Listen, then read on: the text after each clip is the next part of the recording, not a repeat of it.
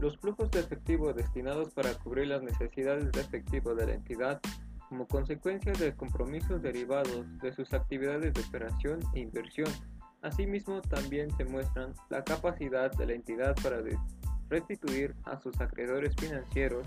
y a sus propietarios los recursos que canalizaron en su momento a la entidad y en su caso para pagarles rendimientos de los mismos.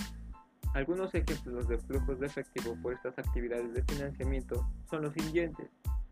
como cobro en efectivo procedentes de la emisión de acciones y otros instrumentos de capital de la propia entidad,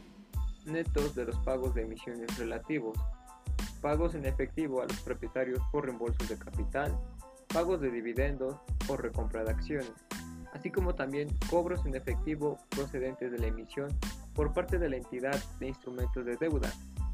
en su caso netos de los pagos de emisión, así como cobros en efectivo por la obtención de préstamos, ya sea a corto o a largo plazo,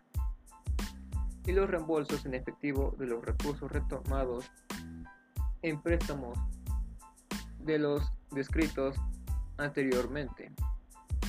Pagos en efectivo relacionados por la entidad como arrendataria para reducir la deuda pendiente de arrendamiento capitalizable u otros financiamientos similares.